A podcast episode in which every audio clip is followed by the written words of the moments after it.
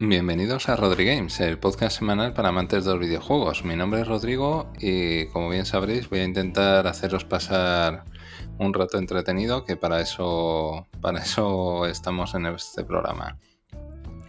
Eh, lo primero de todo, recordaros, a pesar de que soy un pesado, lo reconozco, que todavía está abierto el plazo de votaciones para los premios de podcast de iBox 2022 eh, como bien sabréis, la mayoría de vosotros me consta que ya habéis votado a mi, programa, así que lo primero de todo, daros las gracias. Y para todos aquellos que estéis despistados y todavía os apetezca, eh, tenemos una, una última posibilidad esta semana, puesto que el día 24 se cierra el plazo de votaciones. Así que nada, os pido un último esfuerzo para apoyar este, este programa y nada, espero que ya os digo, en cuanto tenga los resultados de las votaciones, eh, prometo, prometo daros el feedback correspondiente. Y nada, sin más dilación, paso a detallar a los contenidos del programa en el formato restaurante, como siempre. Lo primero de todo son los entrantes. Eh, respecto a los entrantes, comienzo por los lanzamientos destacados del 17 al 23 de octubre. El pasado día 18 se publicó a Blacktail Requiem, el juego del mes, en mi opinión. Aventura de acción donde volveremos a disfrutar con estos dos hermanos. Amicia y Hugo se embarcan en una nueva e intensa búsqueda de esperanza mientras les persigue una terrible maldición. Si tenéis un PC potente, es una auténtica gozada. Este título se ha publicado para PlayStation 5, Xbox Series S y X y PC.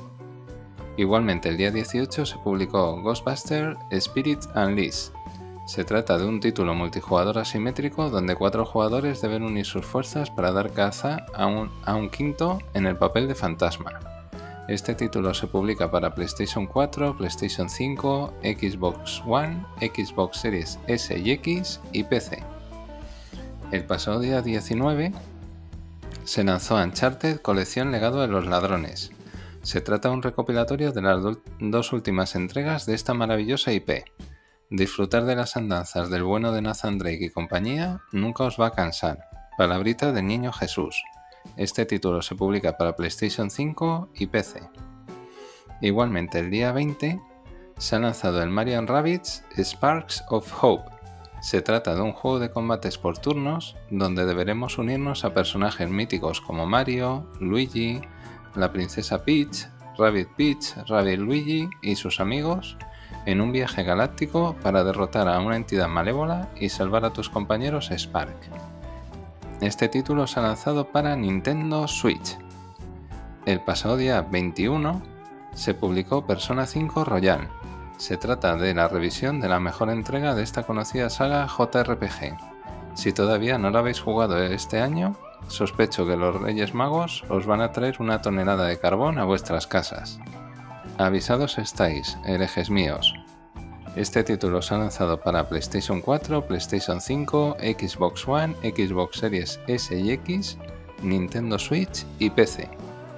Y ya para finalizar, el día 21, se lanzó también el Gotham Knights. Se trata de una aventura de acción donde manejamos a los pupilos de Batman. Véase Robin, Batgirl, Nightwing y Capucha Roja debiendo acabar con una nueva amenaza que se cierne en torno a Gotham. ¿Volveremos acaso a ver al justiciero enmascarado o realmente estará criando malvas como nos hicieron creer en Batman Arkham Knight? Se admiten apuestas. Este título se publica para PlayStation 5, Xbox Series S y X y PC. Y ahora paso a comentaros las noticias breves. Lo primero de todo son las efemérides sin ton ni son. La primera de ellas hace referencia al Microsoft Flight Simulator 10. ¿Te gusta volar? El pasado día 13 de octubre se cumple el 18 aniversario del lanzamiento de este título en América para PC. Sin duda, es una auténtica pasada poder recorrer el mundo a bordo de diferentes aviones y poder disfrutar de un juego con un nivel de producción tan alto. Y ojo, sin sufrir jet lag. La siguiente efeméride hace relación al Saints Row 2. It's good to be bad. El pasado día 14 de este mes se cumple el 18 aniversario del lanzamiento de este juego en América para PlayStation 3 y Xbox 360. Deberemos recuperar el poder de la ciudad tras sufrir incontables traiciones y donde la sed de venganza es nuestra razón de ser. Nunca fue tan divertido ser un chico malo. La siguiente efeméride hace relación al Dead Space. Gracias por existir. El pasado día 19 de octubre se cumple el 18 aniversario del lanzamiento de este título para PlayStation 3 y Xbox 360. Sin duda, todos aquellos que pudisteis disfrutar con esta aventura, seguro que se os acabará de escapar una lagrimita de felicidad y para los millennials deciros que en enero de 2023 podéis jugarlo totalmente remozado. De lo mejorcito que he jugado en toda mi vida de gamer, que no es poco, por cierto. La siguiente efeméride hace relación al Uncharted 2 Among Thieves. Nostalgia pura. El pasado día 13 de este mes se cumple el 17 aniversario del lanzamiento de este juego en América para PlayStation 3 y Xbox 360. Voy a contaros una anécdota. Este videojuego me lo regaló mi primo Pedro hace ya varias navidades y recuerdo con especial cariño las fases en el desierto. Menudo jugarral se marcaron los señores de Naughty Dog desde mi humilde programa, darles las gracias por los buenos momentos que me hicieron pasar. La siguiente efeméride hace relación al Mario Sonic at the Olympic Winter Games, apto para todos los públicos. El pasado día 13 de octubre se cumple el 17 aniversario del lanzamiento de este título en América para Nintendo Wii. Sin duda, es un auténtico sueño húmedo para casi cualquier jugador, a excepción de los dichosos haters, como siempre, de poder disfrutar con Mario y Sonic en un mismo juego superando diferentes pruebas en unos Juegos Olímpicos invernales. La siguiente efeméride hace relación al Brutal Legend, un incomprendido, en mi opinión. El pasado día 13 de este mes se cumple el 17 aniversario del lanzamiento de este juego para PlayStation 3 y Xbox 360.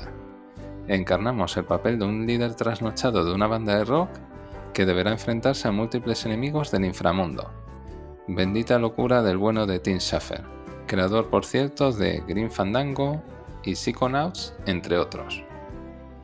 La siguiente efeméride hace relación a David Within, Miedo descafeinado. El pasado día 14 de octubre se cumple el octavo aniversario del lanzamiento de este título para PlayStation 3 y Xbox 360. Una aventura de terror con numerosos errores técnicos y jugables que deslucen el conjunto final la siguiente efeméride hace relación al Borderlands de pre-sequel, un clásico moderno. El pasado día 14 de este mes se cumple el octavo aniversario del lanzamiento de este recopilatorio en América para PlayStation 3, Xbox 360 y PC. Si nunca habéis jugado a ningún título de esta famosa IP, solo deciros que habéis tenido una adolescencia muy triste.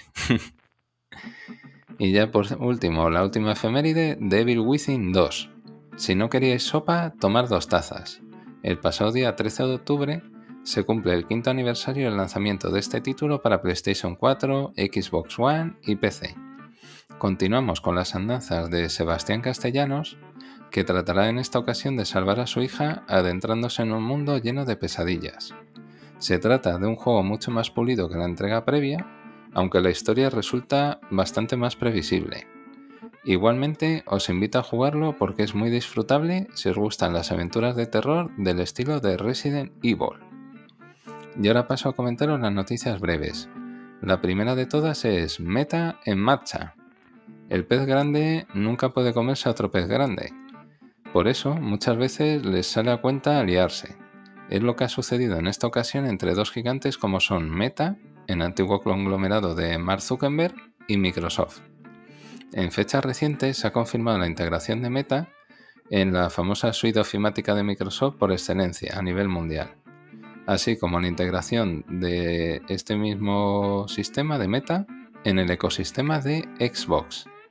Desde el punto de vista laboral, desconozco el posible potencial de Meta, pero por la parte que nos toca, puede resultar muy interesante poder ver el desarrollo de la realidad virtual dentro de Xbox. Quizás sea el empujoncito que todos deseamos para que la realidad virtual se convierta en una realidad más tangible y menos un lujo al alcance de unos pocos. La siguiente noticia es Cuphead no para. Nostálgicos de las ediciones físicas, estáis de enhorabuena. En fechas recientes, el estudio MDHR ha confirmado el lanzamiento de Cuphead en formato físico el próximo día 6 de diciembre de este mismo año, mientras que la edición coleccionista se publicará durante el primer trimestre del próximo. Esta edición contará con jugosos extras. Vamos a ello. En primer lugar, el juego físico. Igualmente, una marioneta vintage del protagonista. Una caja de música con manivela, un estuche exclusivo y ya para finalizar, un mapa de las islas Inkwell. Y todo esto por el módico precio de 200 dólares. Nadie os dijo que la exclusividad era barata, ¿verdad? La siguiente noticia es un nuevo juego de Dungeons and Dragons. Dungeons and Dragons, AAA, Unreal Engine 5. ¿A que suena bien? A mí al menos sí me lo parece. En fechas recientes, Invoke Studios ha confirmado el desarrollo de un nuevo título para dicha saga. Para ello, está empleando más de 80 personas en el mismo, y ha comentado dos detalles muy interesantes va a contar con un presupuesto de título AAA y tienen como fecha prevista el lanzamiento el próximo año 2025. Sin duda, mm, yo me creo lo del motor gráfico y también lo del presupuesto, pero por mi experiencia no me atrevería a apostarme con nadie que se lance en 2025. Más sabe el diablo por viejo que por diablo. La siguiente noticia es la cancelación del lanzamiento de la tarjeta gráfica GeForce RTX 4080 de 12 GB. Mentir no es bueno. Y si esa mentira proviene de una gran compañía, pues peor, la verdad.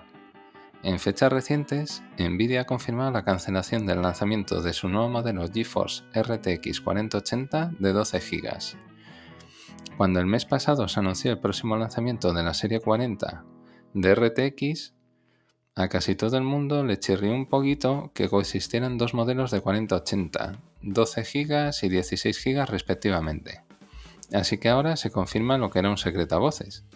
El modelo de 12 GB se pasará a renombrar 4070, apuesto posiblemente por el nombre definitivo sea la 4070 Ti, mientras que se mantiene la ventana de lanzamiento del modelo de 16 GB para el próximo día 16 de noviembre. La verdad es que esta nueva generación de tarjetas gráficas de Nvidia tiene una pinta realmente impresionante y esperemos que muevan de manera solvente gráficos en 4K. Crucemos los dedos y también rezar un par de, un par de Padre Nuestros por si acaso. y ahora paso a comentaros los platos principales. Y voy a comenzar por una noticia que sospecho que va a traer cola que es el lío con Bayonetta 3. Éramos pocos y parió la burra, como se dice vulgarmente. Siempre ha existido, y sospecho que nunca terminará, el eterno debate sobre cuál es el dinero justo eh, por el cual a un profesional hay que pagarle por sus servicios en el doblaje de un videojuego. Desde mi humilde opinión, lo desconozco, y desde este podcast tendría muy difícil conocer los detalles exactos eh, sobre cuál es el, importe estimado que suele pagarse en títulos AA y AAA. Parto de la base que debe ser un importe significativo, ya que los actores de doblaje necesitan una formación específica y muchos años de experiencia para poder desenvolver, desenvolverse de manera profesional.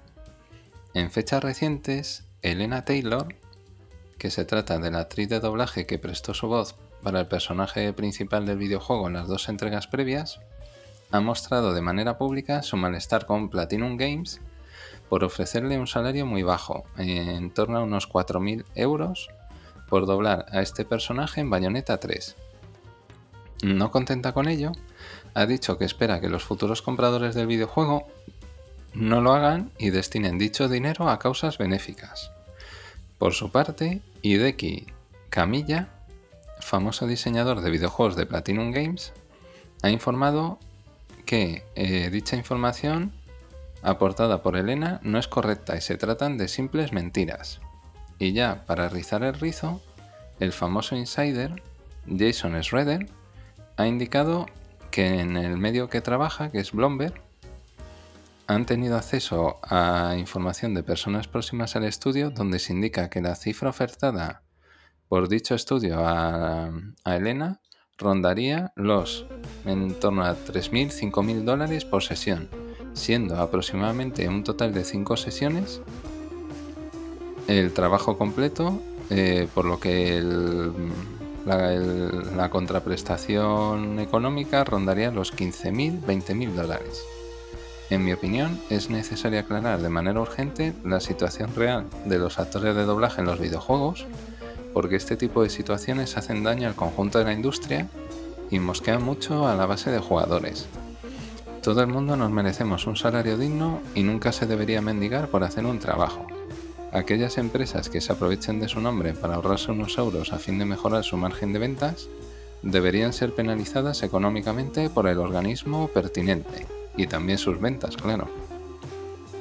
Esperemos que próximamente Platinum Games y Nintendo emitan sendos comunicados oficiales para aclarar este completo despropósito.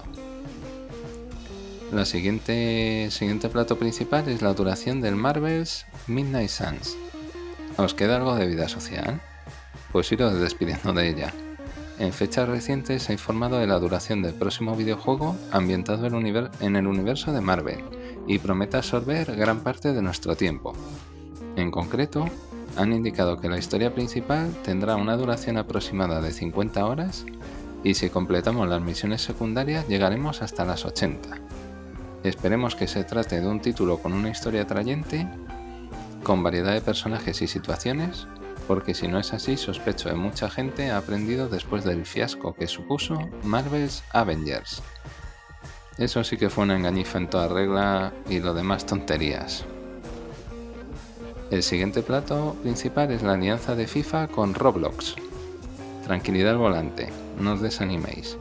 FIFA no es tonta y seguro que está buscando una alianza potente para no perder la gallina de los huevos de oro.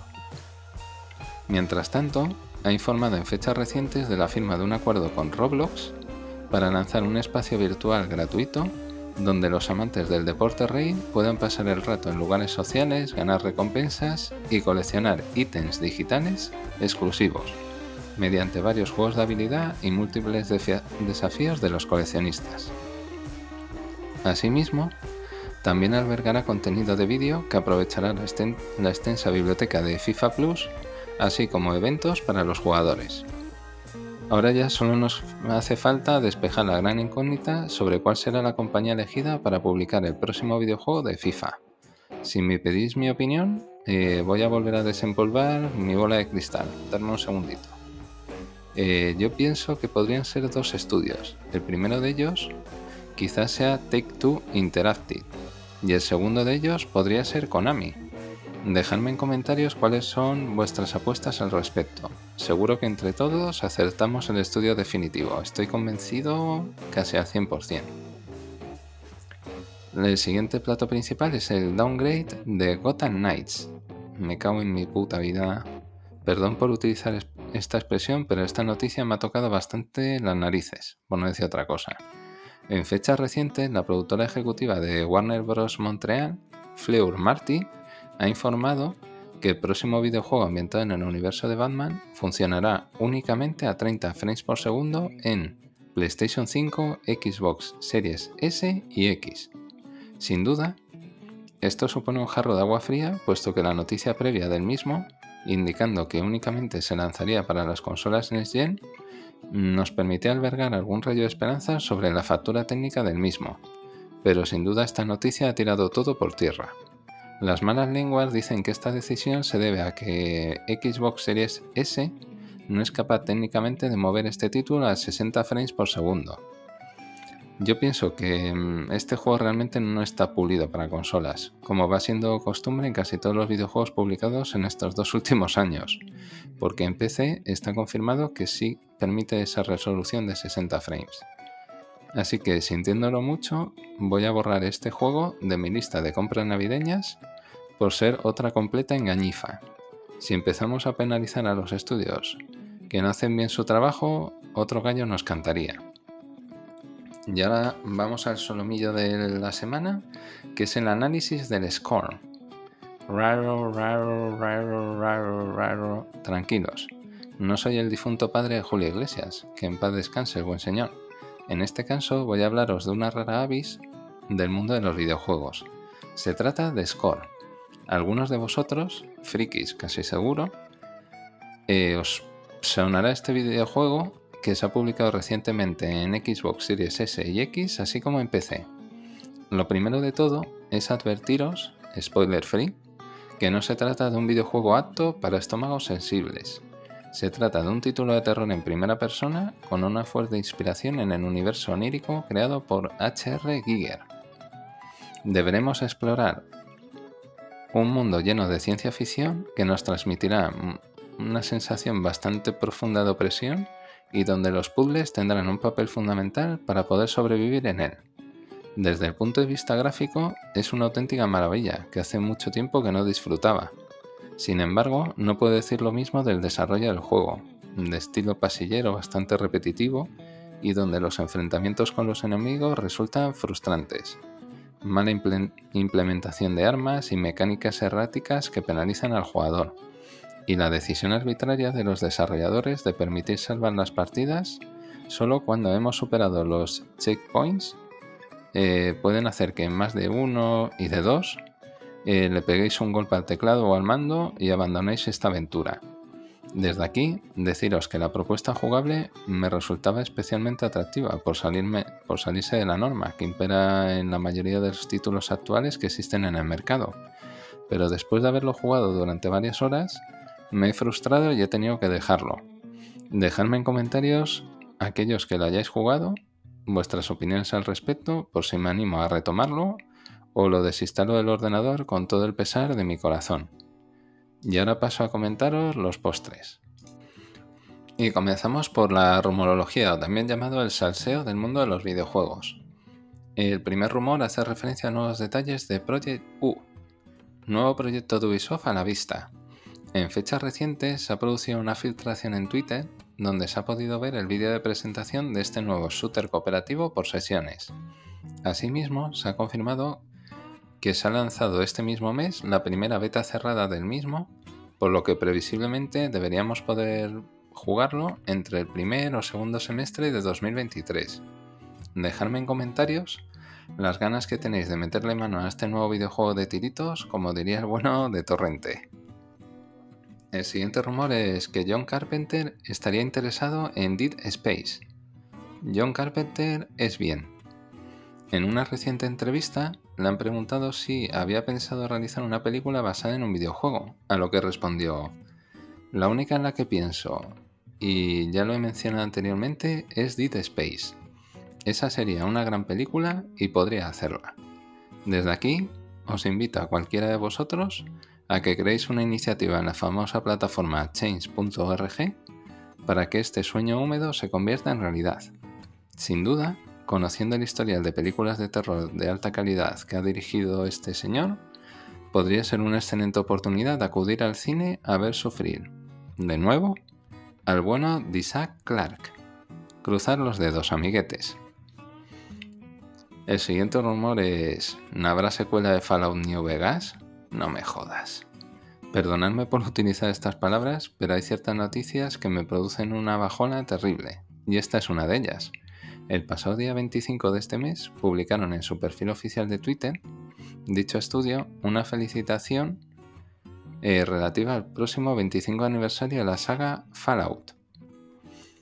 Em, en este caso, aprovechando la feliz coyuntura, el estudio Obsidian fue preguntado por un posible desarrollo de una secuela, a, lo que contestaron que lamentablemente están inmersos en diferentes proyectos que les impiden poder realizar este nuevo videojuego.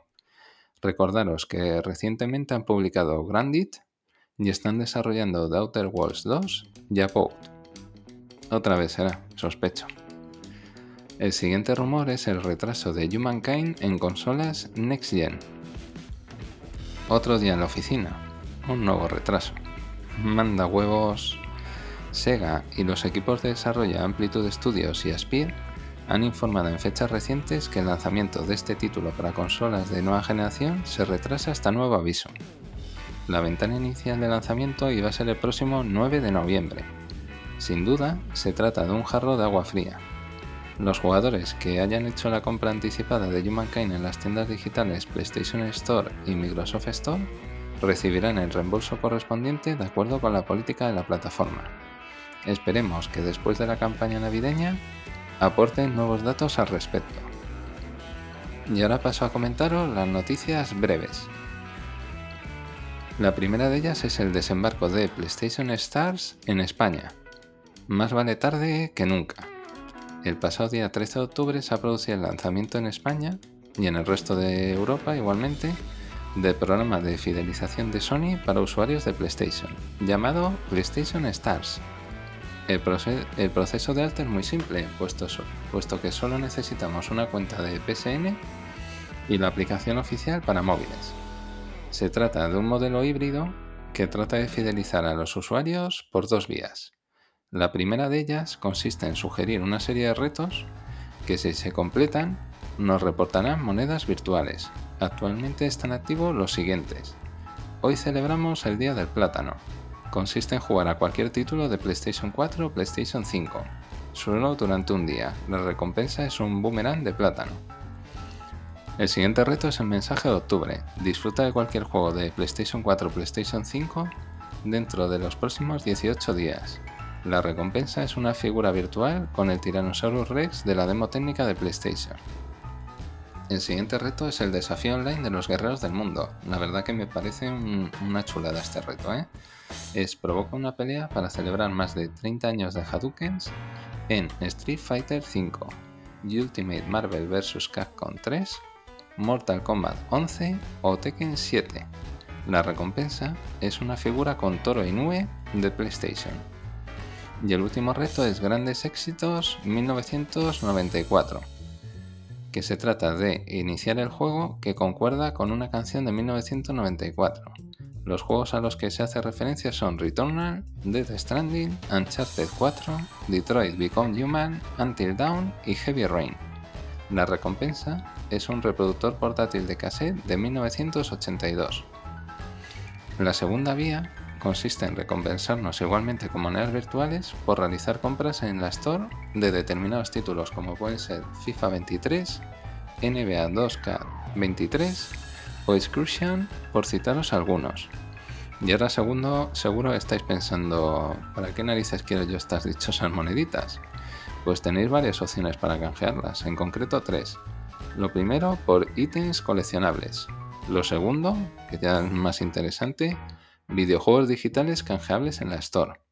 Y la última opción, para aquellos que sois indecisos, saldo real para compras futuras en la Store. A priori suena bastante bien, pero quiero haceros una puntualización. Existe una línea muy fina entre la diversión y la ludopatía. Tened mucho cuidado con la posible recompensa por comprar juegos digitales. Es mejor comprar solo lo que os gusta que comprar de manera impulsiva porque me puesto con vosotros la mano izquierda que la mayoría de esas compras nunca vais a jugarlos. Dejadme en comentarios si alguno de vosotros ya se ha dado de alta en este programa de fidelización y si habéis completado alguno de los retos que os he indicado previamente. La siguiente noticia es Don't Not hasta en la sopa. Don't Not hasta en la sopa, y yo que me alegro. En fechas recientes han informado que durante los próximos 3 años van a publicar hasta 8 videojuegos nuevos. Esta noticia es muy significativa, puesto que la tendencia actual del sector es la prudencia y la cultura del refrito, llamarlo remake o remaster. Así que las decisiones valientes, como la adoptada por este estudio, son dignas de aplaudir. Espero y deseo que para mi cumpleaños publiquen las primeras informaciones sobre estos nuevos títulos. La siguiente noticia está Hardware y Nintendo, lujo no apto para todos los bolsillos. Que levanten la mano aquellos que seguís usando reloj. Venga. No, todos a la vez no, ¿vale? En fechas recientes se ha confirmado la alianza entre el prestigioso fabricante de relojes suizos Tag Heuer y Nintendo para lanzar dos relojes de edición limitada. Vamos al lío. El primero de ellos es el Tag Heuer Tourbillon Chronograph. Cuenta con una caja de 44 milímetros de acero pulido, un bisel taquimétrico de cerámica negra con el logotipo de Mario Kart e igualmente contará con un indicador de segundos permanente que muestra a Mario en sus contadores texturizados de asfalto personalizados. El precio de venta recomendado son 4.400 euros y se han fabricado 3.000 unidades. Y ahora vamos con el, con el gordo, con el pez gordo, que es el Tag Heuer Fórmula 1 Mario Kart Limited Edition. Cuenta con una caja de 45 milímetros fabricada en titanio de grado 5, un bisel de cerámica negra pulida, la parte trasera de la cobertura del reloj fabricada igualmente en zafiro y la esfera es Tri Compacts esquelética que muestra elementos móviles de Mario Kart. El precio de venta recomendado son 26.000 euros. Sí, 26.000 euros y se han fabricado 250 unidades. Si sois unos fanboys de Mario, os recomiendo que os hagáis con esta exclusiva pieza de coleccionista. En caso contrario, podéis ahorrar este dinero para compraros una moto o un coche nuevo. Y la última noticia hace referencia al Black Shark 5 Pro, una bestia parda.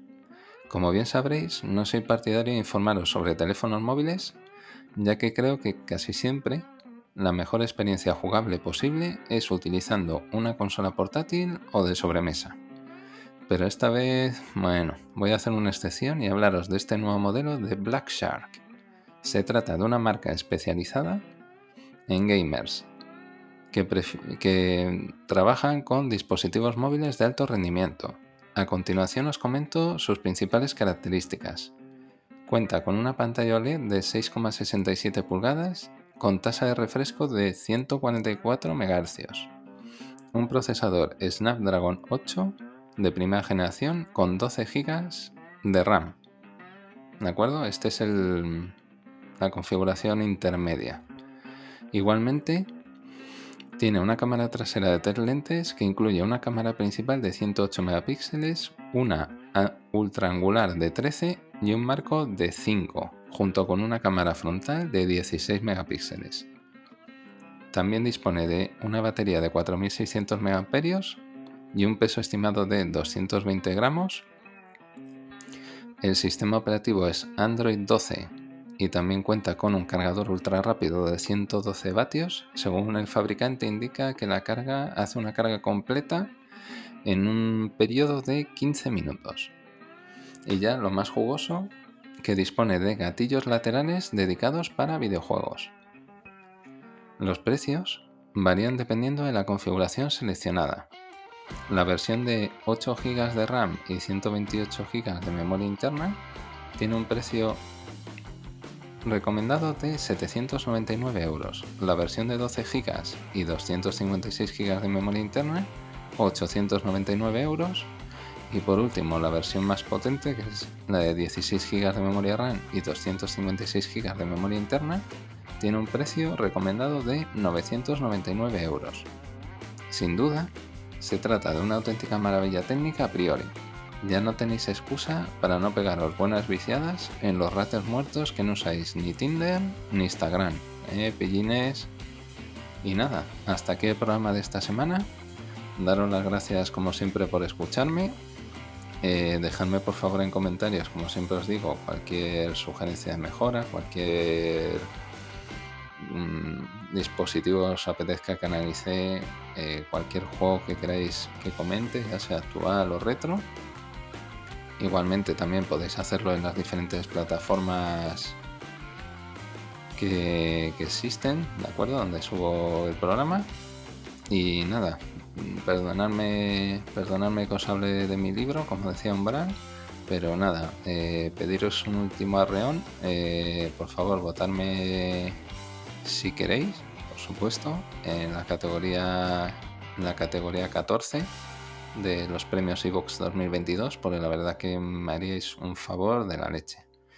Y nada, desearos que tengáis un feliz fin de semana eh, parece ser que el tiempo va a estar juguetón, así que seguramente veamos más la lluvia que el sol. Así que nada, ya tenéis una buena excusa para tener la consola portátil a mano o coger el mando de la de sobremesa y pegaros unas buenas viciadas el fin de. Lo dicho, eh, intentar ser felices y nos vemos pronto. Besos y abrazos, hasta pronto.